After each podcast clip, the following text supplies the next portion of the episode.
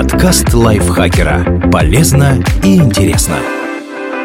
Всем привет! Вы слушаете подкаст лайфхакера. Короткие лекции о продуктивности, мотивации, отношениях, здоровье, обо всем, что делает вашу жизнь легче и проще. Меня зовут Михаил Вольных, и сегодня я расскажу вам, почему на солнце возникают пятна и надо ли их бояться. Что такое пятна на солнце?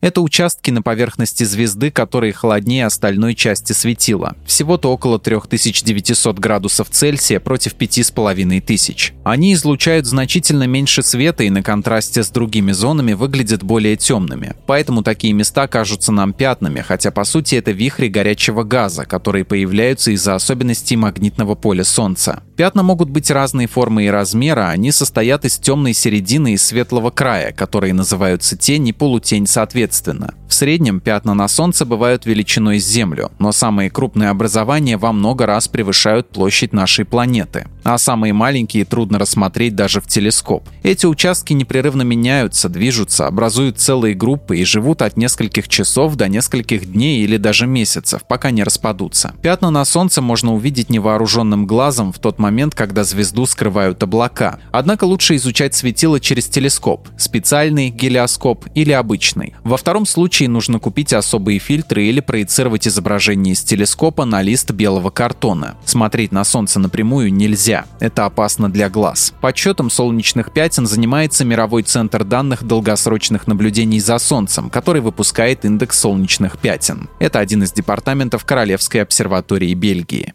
Почему на Солнце появляются пятна?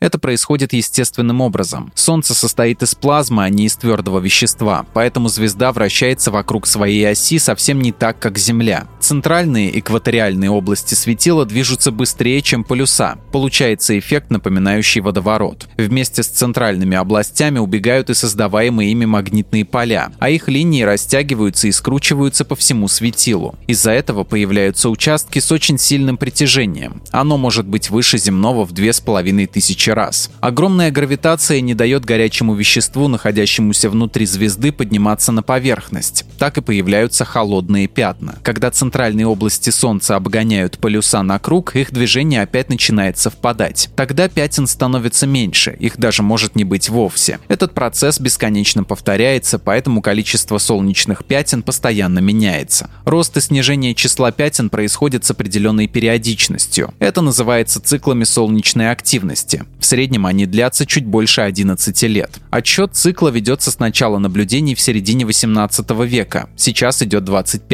В 2019 году солнечная активность упала до минимума и теперь будет расти до 2025 года. Исследователи считают, что нынешний цикл по интенсивности ниже среднего.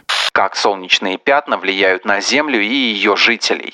Ученые не дают точный ответ, опасны ли пятна на Солнце сами по себе. Есть мнение, что земной климат может чутко реагировать даже на те небольшие изменения солнечной активности, которые случаются при образовании пятен. Особенно если подобное непрерывно происходит на сроке от 10 до 100 лет. Дескать, избыток или недостаток ультрафиолета способен серьезно повлиять на атмосферу. Однако пока подтвердить существование такой связи со стопроцентной точностью не удалось. Так, с 1645 по 1715 год год астрономы почти не фиксировали пятен на поверхности Солнца. Этот период получил название минимум Маундера и совпал с сильным похолоданием по всей Земле. Однако на изменение климата также могли повлиять повышенная вулканическая активность и смещение наклона оси Земли. Зато точно известно, что в местах скопления солнечных пятен происходят солнечные вспышки и корональные выбросы массы. Первые высвобождают огромное количество излучения от радиации до видимого света. Вторые выстреливают в космос миллиарды тонн солнечного вещества плазмы, электрически заряженного газа. Чем больше пятна на Солнце, тем сильнее вспышки и выбросы. И они-то как раз могут представлять некоторую опасность. Солнечная радиация во время вспышек способна превышать дозы, приемлемые для человека. Правда, атмосфера Земли хорошо защищает нас от такого воздействия, и в зоне риска только пассажиры и экипажи высоко летящих самолетов, а также космонавты в открытом космосе. Еще вспышки могут приводить к длительным и масштабным сбоям в работе радиосвязи, но не более того. Потоки солнечной плазмы опаснее. Достигнув Земли, они влияют на магнитное поле нашей планеты. Происходят так называемые геомагнитные бури. Последние могут создавать помехи и выводить из строя космическую и наземную технику, особенно линии электропередач и трансформаторы. Например, в 1859 году из-за геомагнитных бурь сгорели километры телеграфных линий в США, а сегодня подобное событие обошлось бы экономике штатов в 2 триллиона долларов. Кроме того, исследования показывают, что магнитные бури негативно влияют на здоровье людей с сердечно-сосудистыми заболеваниями. Губительных последствий солнечных вспышек и корональных выбросов можно избежать. Например, чтобы не допустить разрушения энергосистемы, нужно своевременно отключать электроприборы, а уберечь метеозависимых людей реально, если предупредить их об опасности. Поэтому ученые следят за солнечными циклами и активностью и уже могут предсказывать космическую погоду на несколько дней вперед. Однако пока самые точные